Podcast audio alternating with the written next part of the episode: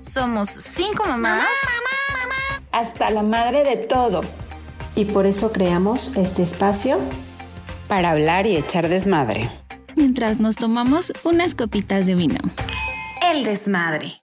¿Qué tal amigas? Bienvenidas a un episodio más de El desmadre. Yo soy la tía Rose. ¿Y quién más está por acá? Y Lana. Chivis. Con Sandy. Y el día de hoy vamos a hablar de un tema que seguramente muchas ni siquiera han puesto en la mesa en sus casas, porque es mi caso. Es mi caso.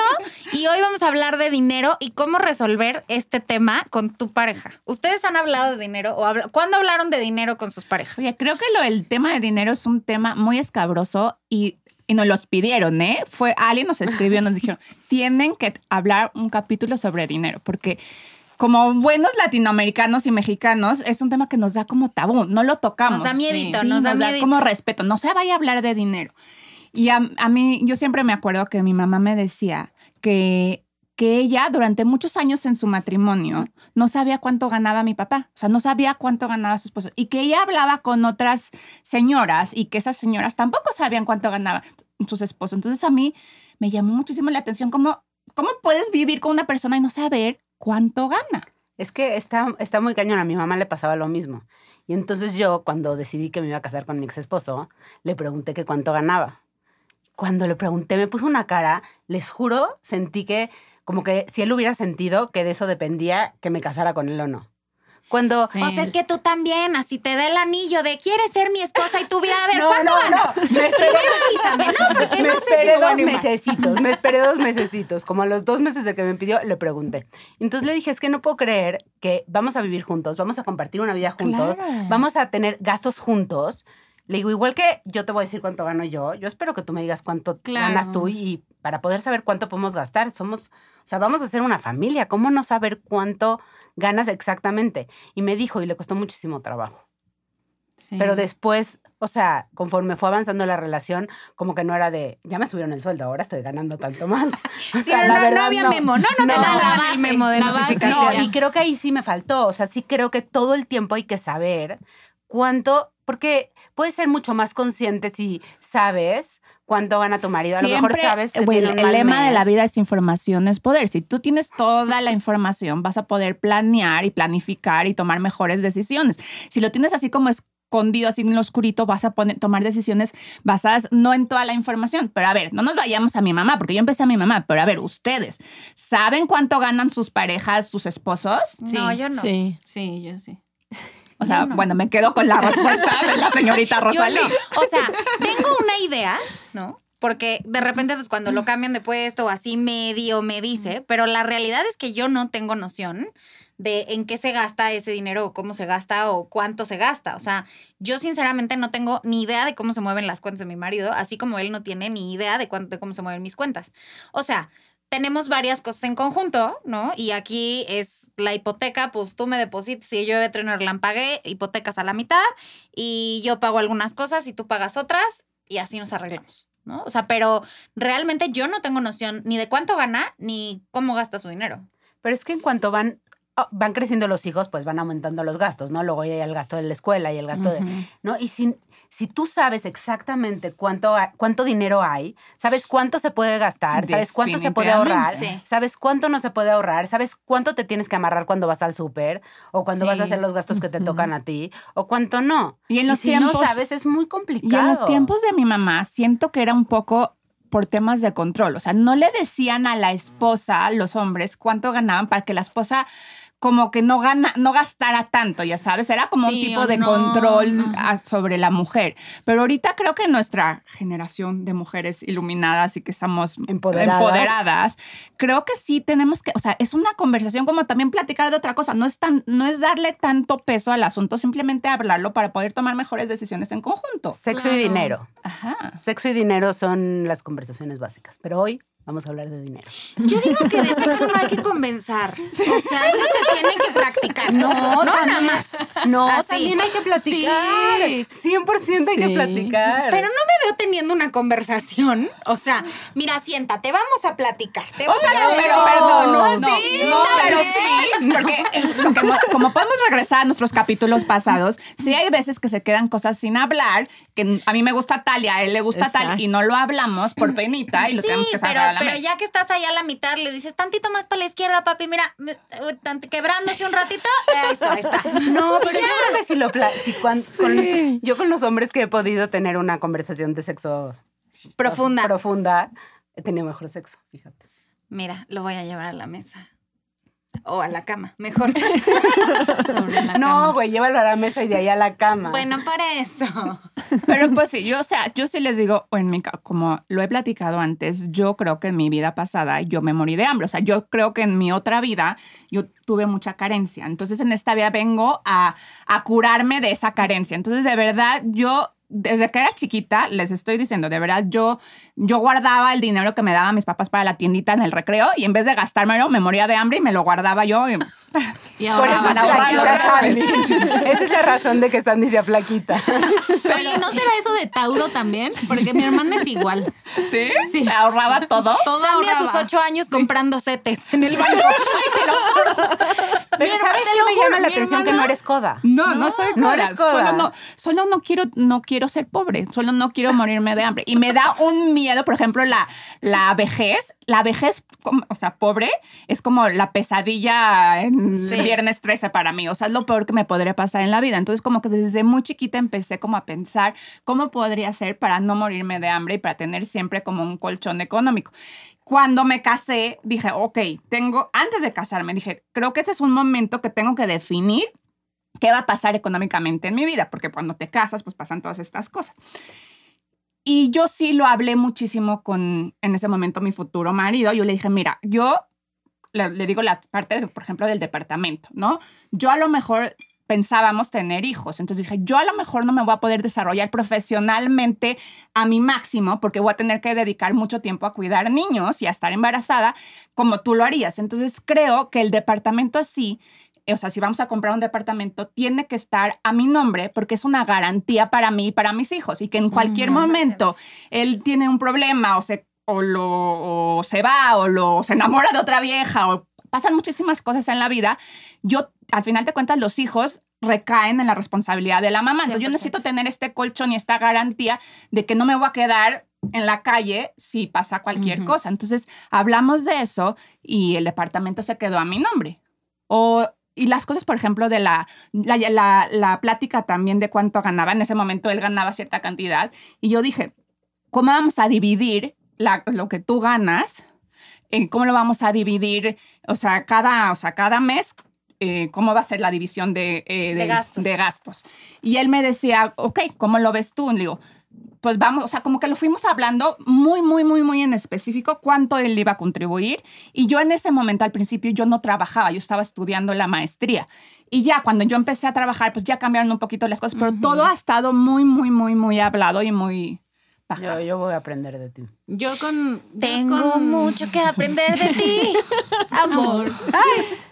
Yo con Jorge sí fue un tema desde el principio, desde que supimos que estábamos embarazados, fue como empezar a platicar porque nos fuimos a vivir juntos. Entonces, en la búsqueda de qué depa nos vamos a ir, pues obviamente teníamos que sacar presupuestos. Entonces fue ¿Cuánto pues, puedes ¿tú aportar? ¿Cuánto puedes aportar? No, pues yo tanto, ok. Entonces así. Y, y como que nos acomodamos muy bien en esa parte del dinero, porque siempre todas las cuentas, como que hacemos nuestros presupuestos, bueno, ya vamos a planear esto, entonces ahora nos toca de a tanto, vamos a comprar esto. Entonces, sí, fue un tema desde, o sea, fue de, hola, estoy embarazada y ¿cuánto gana? Sácate el Excel, ¿cuánto ganas? ¿Ves que no estaba tan mal de después del anillo? Rose lo hizo ver como si yo soy una interesada. No, y no, neta, no, no. cero. O sea, porque antes de que te cases, pues me vale madres, ¿no? Tú tus Sí, chicles y claro. los míos. Sí. Pero si ya te vas a... O vivir juntos, no casar, ¿no? Vivir juntos, tener una familia. O sea, cuando llevas a dar un siguiente paso que no sea nada más un rato de diversión, sí tienes que hablar de dinero. Sí, yo también igual que Chivis. O sea, ya vamos a vivir juntos. Bueno, nos casamos y sí fue así hacer nuestra hojita estos van a ser los próximos gastos, esto, esto, esto y esto, tú qué vas a poner, yo qué voy a poner y, Sí. y hasta la fecha seguimos, porque ya es Es muy sano, es muy sano. porque todo- Sí. entonces ya, es abierto y Sí, o que se vienen gastos fuertes, no sé, Sí. y es como, a ver, ¿cómo nos vamos a acomodar? No, pues tanto, ok, yo pago este mes esto y tú aflojas acá o así. Sí, Digo, y la neta, ahorita, el, yo creo que el 90% de los gastos de mi casa sí los sigue cubriendo él, pero, pero está hablado, güey. está- sí, exacto. Pero él sabía desde un principio, se le dijo. O sea, a mí, por ejemplo, el, el que yo trabajé, para mí también es como hasta ayuda en la relación, o sea, a como que yo no depender tanto de él, o sea, cuando tienes que Ah, pedirle 100%. cualquier cosita, oye, ¿me das para esto? No. Oye, me- se me antoja comprarme esto. Para No, tus no cremas, la puedes tus- invitar de viaje. Ajá, o sea, a mí Yo como no trabajé ahí. dos años y es muy difícil no ganar dinero y Sí. nada más estirar la mano. es muy cabrón. sí. Y te sientes tú, te sientes como que poco capaz. O sea, pasa esta Sí. cosa como que te, en tu autoestima, bueno, a mí me pasaría hablando meramente de mí, como que yo digo, o sea, todo el tiempo estar pidiéndole a otra persona chichi, siento que como que al final del día me sentiría como, güey, pues yo también puedo trabajar y también me gustaría cubrir para mis chicles. Sí. No, yo no podría. Y menos desde, o sea, siempre he tenido muy claro que a mí me gusta trabajar y siempre he sido una persona independiente. O sea, yo en general soy una persona muy independiente porque ascendente Capricornio, ¿va? Muy independiente. Este, muy independiente. O sea, a mí no me gusta depender de absolutamente nada ni nadie. Entonces siempre había tenido muy claro que yo nunca iba a dejar de trabajar. Pero hace poco estábamos en una tienda en el duty free del aeropuerto y escuché como una chava agarra una cartera, va con su novio, esposo, pareja, whatever, patrocinador, con su sponsor, Con su esposo. llega a la cartera y le dice, ay, mira, quiero esta. Y le dice, ay, no, esa no me gusta, escoge otra. no. ¿Por? Pues porque la iba a pagar, güey. Pero yo no podría llegar, pedir y que me digan, ay, no, mejor. No, güey, por. Güey, es que el dinero es un tipo de control. O sea, ustedes, Claro. También. ustedes no han visto esas familias que me he visto muy, muy, últimamente muy seguido, que ya solo queda la, la, la abuela, ¿no? Y la abuela es como, tiene este poder sobre la familia impresionante, porque al final de cuentas tiene toda la herencia. Tiene ¿no? todo el dinero, Tiene todo el claro. dinero. Entonces ella toma las decisiones y todos los demás, los tíos, los primos, le rinden pleitesía a la señora, pero mucho también es porque el dinero ejerce un tipo de poder muy cabrón Sí, sobre las hecho, personas. Pero las mujeres, o sea, sí es increíble cómo las muchas mujeres se quedan por dinero con, con 100%. hombres. Hace poco estaba en una comida y estaba una chava que yo no conocía y entonces estaba contando que, que pues ya está mucho mejor porque ya parece que el marido ya dejó a la otra y no sé qué. Y entonces le digo, ¿cómo? Me dice, sí, es que estuvo, no sé si tres o cinco años con otra. Le digo, ¿y aguantaste todos esos años? Me dice, pues sí, ¿qué iba a hacer? No Digo, mames. espérame, le digo, ¿cómo, cómo que qué ibas a hacer? Te juro que yo no estaba, o sea, aguantar tres años de maltrato Está terrible. por dinero. No. Y no se O juzga, güey. O sea, o sea, siento no, que es no, una posesión pobre, muy pobrecita, difícil. Pobrecita, porque de verdad no tenía las posibilidades ni emocionales ni económicas. De- ah, y la mamá tenía mucho dinero y entonces La mamá de ella. La mamá de ella sí tiene mucho dinero. Y entonces me dijo, como que mi única opción era que me mantuviera mi mamá. Pero, este, como, no sé qué palabra usó, como que me, de que me controle mi mamá. Ajá. A que o sea, no uso controle la mi palabra marido. controla, que me controle mi marido. Mi marido es como más buen pedo. De darle Bueno, cuentas a Ajá, uno de- o a otro. sí, Es que ahí les va, o sea. Dentro de los tipos de violencia de género está la violencia económica. Y eso es violencia económica, que es control sobre tus ingresos o sobre el dinero que gastas a partir de los acuerdos a los que whatever hayan llegado. Vean, por favor, Vean The queridas. Maid. Vean Maid, vean Maid, Ay, eso no, es no. violencia económica. Si quieren llorar. Te juro que todos yo los también lo pensé. Es violencia económica diciendo. y de verdad no la reconocemos como un tipo de abuso y es un tipo de abuso. O sea, el, el hecho de que te controlen qué gastas, cómo lo gastas, cuánto lo gastas, O que qué puedes que- gastar o qué no. O que tengas que hacer ciertas cosas porque él paga. Exacto, No. eso es violencia económica Sí, y es un tipo de O no abuso. poder Pidan hacer ayuda. ciertas cosas porque él las tiene que pagar. Pero es que, ¿sabes qué? Sí, y sí es muy cierto que muchas veces te quedas solamente por el dinero, ¿no? O sea, yo tengo un, un caso conocido de una señora que se casó a los 17 años con su marido, hicieron muchísimo dinero, y digo hicieron porque ella todos los días iba al negocio con él, o sea, ella le crió a los cuatro hijos, vivían en un pueblo chico y resulta que este señor de repente tuvo otra familia en el mismo pueblo y el hijo más grande del otro matrimonio era de la edad de la hija más chica de este y ella estuvo 40 años viviendo en esta, o sea, nunca se separó, nunca, ni siquiera nunca le echó en cara nada. Y la otra señora iba y se le paraba fuera del negocio y, o sea, era súper sabido y ella nunca hizo nada. Y digo, no conozco realmente el trasfondo de la historia como para decirles, ella me dijo que se quedó por...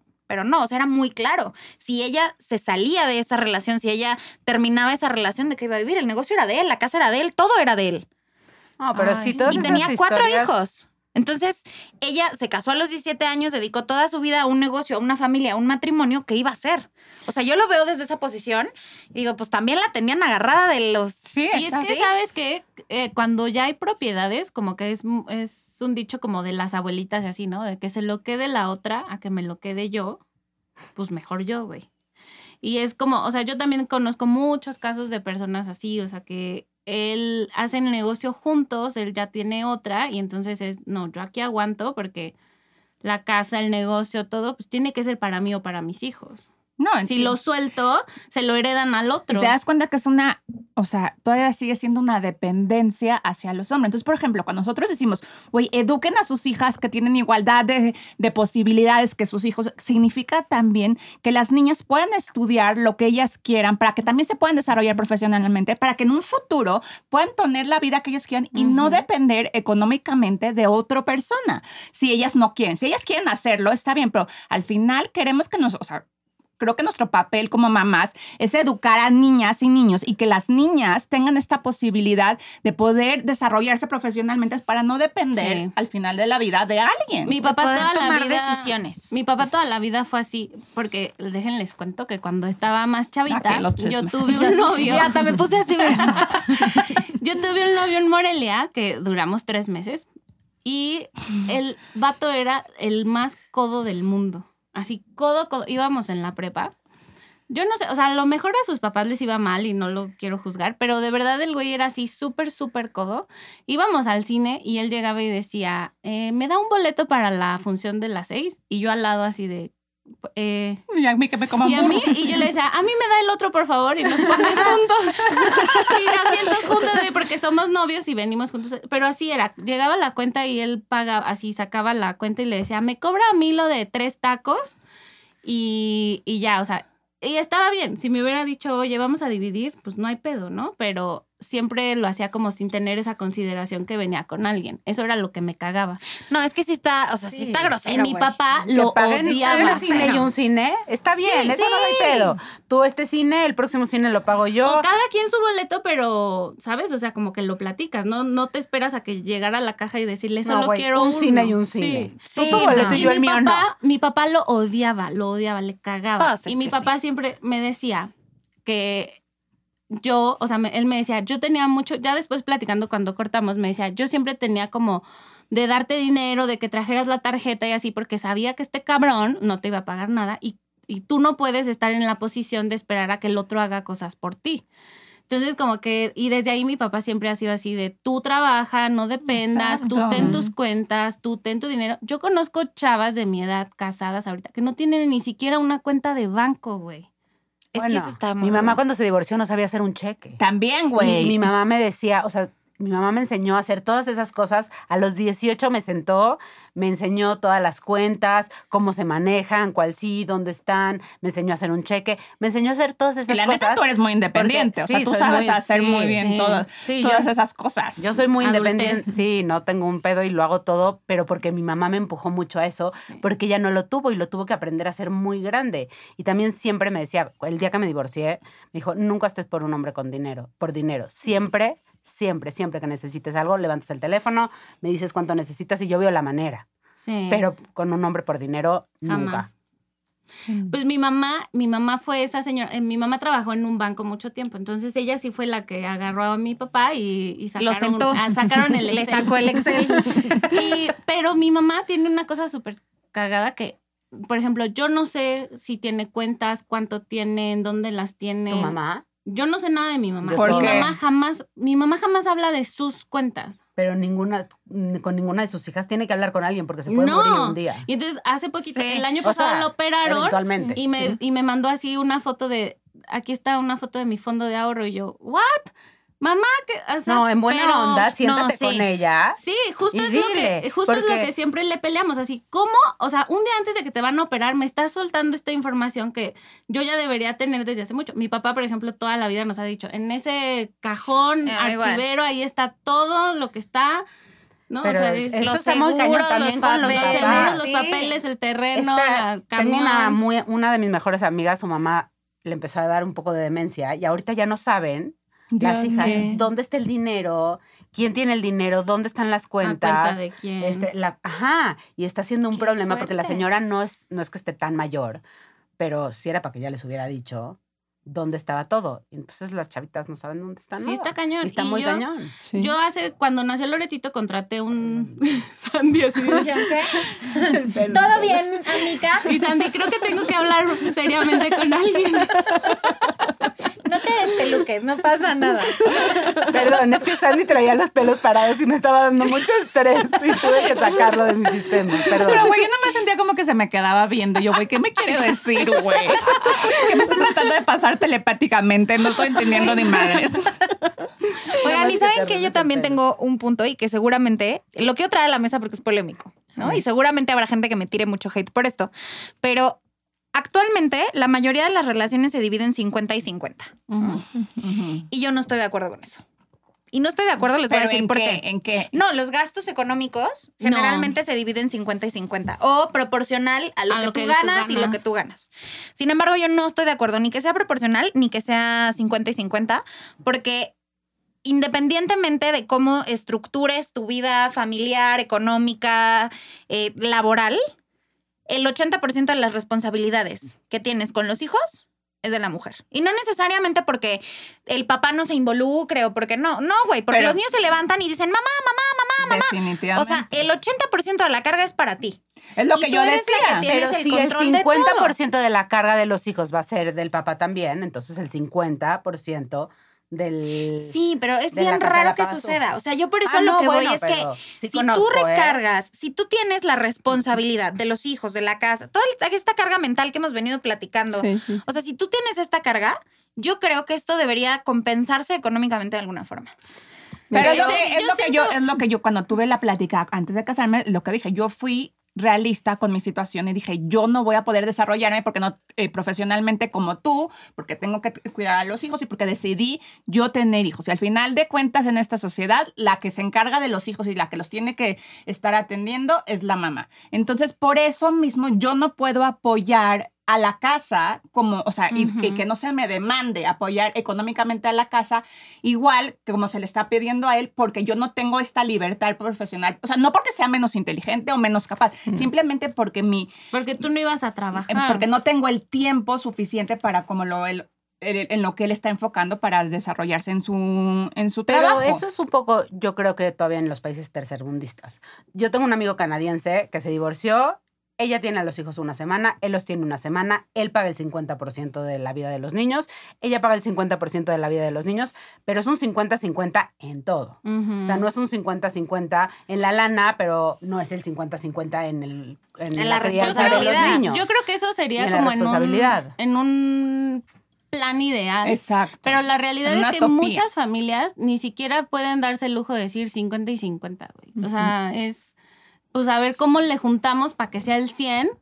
Sí. eh, o sea, Sí, eso, ¿no? es- O sea, razón. a veces hay que poner 50 más y yo más. O sea, creo que el 50 y 50 sería lo ideal, porque no siempre pasa así. O sea, o hay personas que, hay familias donde las mujeres ponen todo, ¿no? Aunque el marido no trabaje. Exacto. O sea, hay, hay familias en las que las mujeres aportan económicamente más y además, o sea, independientemente de lo que aportan económicamente, también llevan la responsabilidad de la casa de los hijos. Completa. Que eso está fatal. Yo me acuerdo de una frase que me dijo mi suegra, que le agradezco. es, el dinero de él es de los dos, cuando recién nos casamos. Y, el di- y tu dinero Es es, tu dinero. Es así Sí. que háblenlo y todo, pero siempre Pero, toma en cuenta eso. Dices, no bueno, sé si estoy tan de acuerdo. Pero es que, ¿sabes qué? Yo Es creo que, que el, comentario de la verdad. suegra va un poco ligado a lo que acabamos de platicar de la violencia económica. Exacto. Que tú O sea, debes el que tener tú dinero tengas para un ti. colchón económico Sí, pero te no da esta seguridad. Si pudiéramos realmente trabajar el mismo tiempo que ellos y que ellos se encargaran el 50% de los hijos, sí creo que podríamos Pero eso, llegar a esta eso, utopía eso, de eso- 50 y eso 50. suena increíble, increíble, utópicamente. Pero sí pero, hay, es una cuestión, es una cuestión mucho social todavía, yo creo, en los países pero, ah, de verdad entendiendo la creo. realidad social en la que vivimos, tenemos que encontrar formas que protejan de alguna manera a la mujer, porque en esta sociedad todavía pasa que la mujer, que el hombre ejerce un tipo de control a través del dinero y por otra parte la mujer sí sigue siendo la responsable intrínsecamente de los niños 100%. ahorita. A mí mi, mi ex marido me da pensión. Puntualmente cada primero y cada 15 de cada mes, él me da mi pensión. Entonces, sí siento yo que yo tengo la responsabilidad de mi hijo, ¿no? Si el De niño tiene que ir al doctor, doctor, si el niño tiene que... Pero porque a mí él me paga pensión. Si él, él no me pagara pensión, me parecería que fuera responsabilidad de los dos. Y mira que es súper buen papá y sí lo lleva al doctor y sí aporta y sí... Pero sí creo que la responsabilidad es un poco más mía.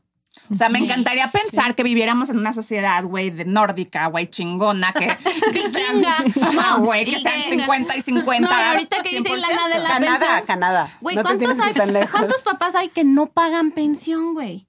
No, mi ex marido, de verdad. Exacto. O sea, Ese pero también es otro imagínate cuántos Bien hay que hay un registro en internet que se llama el registro de deudores alimentarios. Si están saliendo con alguien, búsquenlo ahí primero.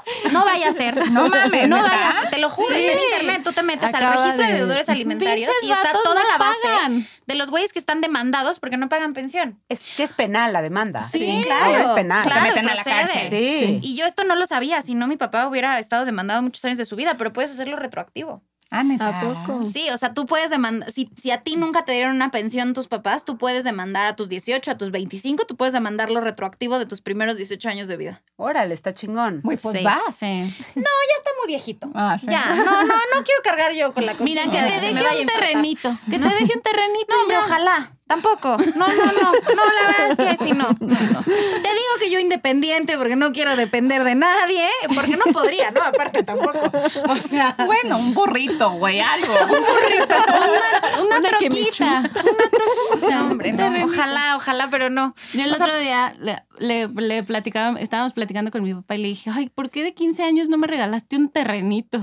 el viaje No pidan fiesta, pidan terrenos. Güey, pero nada, nada modesta. La niña quiere un terreno de 15 años, güey. Güey, pero Es que, te sale lo mismo que una fiesta. Que una fiesta. ¿Neta? Sí, Claro, claro. o sea, si vas y compras Sí, un terrenito en Pátzcuaro, o sea, un pueblito así que cuando tengas 30 lo puedas vender y de ¿Cuánto te ahí sale un terrenito en Pátzcuaro? 100 mil pesos. ¿Neta? Sí, claro. Una fiesta. me voy a comprar un terrenito en Pátzcuaro. No, güey. güey, es que tú quieres un terrenito en Interlomas. No, no, mija, a, tu- reina. a tus presupuestos no En llegamos. Bosques de las Lomas. No, me, me conformo con Pátzcuaro. ¿qué Quiero un te- terrenito ahí sencillo en Virreyes, ¿no? En Valle, en Sencillo, Valle. sencillo. 8 millones en Valle de Bravo. pero ¿qué procede? ¿Qué tengo que hacer? Tengo que ir a Mira, Pátzcuaro. pues. Mira, buscas en, en Google, le pones terrenos de venta en ahorita en y Yucatán. aparecen. Ahorita están vendiendo muchos en Yucatán. En. Mérida, y así allá ¿De a cuánto? ¿De a cuánto? Como de 200 De mil bien baratos pesos. y a meses. Mira, hay casas en Mérida que menos de un millón y hasta con alberca y Sí, Mérida tres es súper pisos. barato. De menos de un millón. Bueno, ya se me Sí. subió un poquito la de esta. No, no, pero- pero ya mil, es plaza, güey, con Ya. alberca. Pero no, esos son terreno. terrenos en medio del bosque, o sea. Y son enormes. Enormes. no A hay, los o hijos sea, de Sandy zona- les no vamos es a regalar un de, terrenito. 15 años. no es zona de ciudad. de 13, de su bar mitzvah. Ándale, de su bar de su mitzvah. bar mitzvah. En De- Pátzcuaro. Quiero un terrenito así de las del desmadre, se juntan entre las cuatro y me regalan un terrenito en Pátzcuaro. ¿Ok? Va. Va a ser como de 50 centímetros cuadrados. Como- Como de un metro por un metro. Sí, sí, sí. Pero, Pero- es que, o sea, eso sí, y, y- y muchas veces ah, cuando te regalan algo de tus 15 años o así, o sea, te pones a hacer cuentas y dices, no, pues sí, mejor me hubieran regalado un una inversión, güey. Una cuenta Una de inversión. inversión. De veras, eso a José ahorita le hicimos Una eso inversión. Suri y yo. Ahorita que le regalaron de su bar mitzvah, juntamos todo el dinero y lo vamos a meter a una cuenta en... Está De buenísimo inversión, claro. Ajá. Me hubiera Yo ya le- le ah, me dice el otro día, ¿puedo comprarme no sé qué? Y le digo, ¿qué es? Le dije, no, no puedes. Pues me vale con mi dinero de bar mitzvah. Ni madres, ese dinero se va al banco y no lo puedes tocar hasta que no tengas 21. Pues es Me que dijo, sí, "Pues esos mis regalos, me vale madres. es que sí, o sea, una de, mi, mi mamá, por ejemplo, ahorita que Elena cumplió un año, le regaló, o sea, Elena desde que nació tiene un fondo de inversión para su educación, para la universidad. Yo, Yo mensualmente eh. pago desde que nació, güey. Sí, Chócalas, está buenísimo. chócalas. Yo no, estoy Chócalas. tristísima. Y ya no puedes. Ya sé. No. Por la edad. De, Es hasta, o sea, eh, bueno, el que, el que contemplamos en Naranjadul era a partir... A los 18. No, no, no. O sea, lo último que tenías era que tu hijo tenía que estar en tercero En de primaria. tercero de primaria. En Sí, no, cuarto ya- de primaria, ¿no? Tercero, a mí me dijo Tercero. Sí. Por eso ya lo tengo que sacar ya para Leo. Ya sácalo. Yo Ya, le ya saqué lo a voy a sacar. Loretito desde hace mucho. Loretito tenía como un año y le saqué su. Se llama. Como seguros, a los 18 les dan su dinero. Sí. Pero. Este, No se los deberían de dar a los 18, están muy chiquitos. No, pero Es que es tú. para la no, no, no, No, o sea, universidad. tú eres la que está como responsable Ah, del ok. dinero. El seguro se acaba a los 18. O sea, tú lo A los terminas de 18 pagar años a los tu 18 hijo. años. Ya no pagas. Y ya es un seguro de inversión. O sea, tú pagas una lana, eso te reditúa porque lo compras en UDIs, que es un modelo Ajá, de sí, inversión. Sí, sí, sí. Y ya, o sea, te va redituando y los intereses es lo que al final de los 18 años te lo dan. Y tú puedes decidir, bueno, por ejemplo, en el plan que yo tengo, tú puedes decidir si la empresa se lo paga directamente a la escuela Ajá, o te lo van dando por meses. o te lo van dando por mes o te lo dan todo o lo reinviertes. O sea, tú puedes decidir qué hacer con ese dinero. Ah, está Oye, es que Está mi hija padre. ya no quiere Sí. estudiar la universidad y se quiere ir de viaje por el mundo. ¿Quieres el dinero? Te lo doy. Oye, está es padre. que entró, entró a la UNAM, entonces ya no voy a gastar esa lana en su Ah, pues educación. Ah, pues, te doy el dinero coche. y cuenta de inversión, ¿no? O sea, está bueno. Yo la verdad es que fue lo ya primero no me que lo vendas, cuando güey. Elena Mi hijo nació. ya no ya no piensa tener otro. ya estaba Oye, soñando, pero, güey, pero hablando de, hablando de este seguro, muy cabrón. cuando yo lo Rosalí, güey, te va a vender hasta la planta, güey. Hasta el calcetín sucio, güey. Cuando yo saqué ese, se- ese seguro, llegué a la casa con Jorge, le dije, aquí están los papeles, porque aparte es un seguro de vida para Sí, mí. también. Entonces le dije, aquí están los papeles, aquí está el beneficiario, aquí está todo, esta es la cuenta. esto es-". Y me dijo, ¿por qué me dices todo esto? Y le dije, porque esto es algo para Lore y tú tienes que saber dónde está todo. Sí. Entonces ya se fue a la caja de los papeles, pero sí fue, para él fue como de, ¿qué? ¿Por qué me dices? Y el otro día le dije, tenemos que hacer un, un, fondo. testamento. Ah. Sí. Y me dijo, no, espérate, no tenemos nada. Y le dije, tenemos, tenemos seguros, tenemos cuentas de banco, tenemos un coche, tenemos, o sea, tenemos algo que si en algún momento nos pasa algo o nuestra hija, tenemos que decidir con quién se va. Ay, fue así como el balde de adultez, güey. Güey, es Pero que sí, sí o sea, son cosas que ves platicar. O sea, Sí. yo, por ejemplo, digo, me, me enojé bastante con una de mis primas porque la Navidad pasada, ¿no? Íbamos a tener una reunión navideña y había COVID y mi prima era bastante paranoica. Pero algo de lo que me dijo fue, se me hizo bastante cierto. Me dijo, si tú vas a tener algo, o sea, tú tienes que tener por escrito una albacea de tu hija en caso de que a ti te pase algo. Sí. ¿Y por qué te enojaste? Ah, pues porque me lo dijo porque según ella me iba a morir de COVID. por tener, por, porque mis suegros vinieran en Navidad a verme a mi casa, ¿no? Entonces por eso me encabroné. No, ok. Este. O sea, te lo dijo cero Ajá, tacto. o sea, me lo dijo cero tacto, pero, pero sí es cierto. O sea, tú debes de tener Sí. a quién, o sea, en caso de que a ti te pase algo, Sí. ¿quién se va a hacer cargo de tus hijos, De tus que- cuentas. de tus cuentas, de tus beneficiarios, de todo? O sea, en resumen. sí, le tengo que agradecer a Suri. Él me sentó y me dijo, tenemos que hacerlo. ¿A quién vas a poner tú? Porque yo tengo que, estar de acuerdo a quién pongas tú. Claro. Y, eh, y yo tengo que estar de acuerdo a quién pone él. Porque ¿Y, no se, es- y, se, y se definieron? O sea, sí, Sí, pudieron encontrar sí, una persona sí. que los dos estuvieran de Sí, acuerdo. Él puso a una hermana suya que yo adoro y yo puse a mi mamá. Los dos estuvimos Yo todavía no, o sea, no hemos tenido esa conversación. A pesar de que hace un año me lo dijeron, no hemos tenido esa Yo conversación. ya metí la... Pero- No es fácil, ¿eh? Y Sí, menos ya divorciada. sé. No, No, yo ya claro. metí la, la espinita y justo le conté esto de que si no pones a quién se los llevan a los papás de, de él. De él, ajá. Y entonces él, para él fue, no, como mis papás ya están súper grandes, no es que le dije, entonces... Tenemos que dejarlo por escrito. dije, piensa quién será tu persona y yo ya sé quién es Sí, mi porque la persona. regla es que se pasa de automático A en la México familia a la papá, familia a la paterna. familia en México. Entonces sí, es- ese es otro tema muy No, importante. Oigan, pues queridas desmadrosas, cuéntenos por favor ustedes cómo hablaron de dinero o cómo hablan Y de si lo dinero con sus hablaron, no, no parejas. lo hablaron. Eh, hagan testamento, por favor, no hereden problemas. Ese es el resumen. El resumen de esta plática es hablen de dinero, divídanse las cuentas, exijan lo que necesitan, Saquen su tarjeta de banco, tengan independencia económica, Traten de Sí. tener independencia económica lo más que puedan. contraten seguros. contraten seguros de inversión. Oigan, antes que acabemos, les voy a contar la independencia económica de, de mi ex suegra. Ella, al mes, mi ex suegro le daba dinero y ella iba guardando. Y luego ella ya tenía su ahorro de... Esa también puede ser una independencia económica si no Ah, quieren claro, trabajar y si 100%. quieren dedicarse al 100 Muy a los hijos. Pídanles tantito man- más y se lo guardan. Y lo ahorran. 100%. Ya podemos terminar. ahí, perdón. Tiene opciones para todos. Y ocupen instrumentos de inversión. O sea, la verdad es que puede parecer que son muy complicados y que es eh, otro nivel de señorismo más arriba, pero de verdad es mucho mejor tener su dinero en una cuenta de inversión que tenerlo guardado en el Yo lo banco llevo o abajo del aplicando desde los 12 años, se los juro, no está tan difícil. Sandy a los ocho compraba setes, ¿no? Con el dinero de la cooperativa. Acuérdense de eso nada más. Yo se los pongo en la mesa. Pues denos like. Estamos en Instagram como arroba el desmadre NX, como arroba naranjadul, en Facebook como soy naranja dulce. Y pues salud, muchachos. Nos vemos la próxima. Y en YouTube. Ay, en En YouTube. YouTube, en YouTube. Préndele al tuyu.com.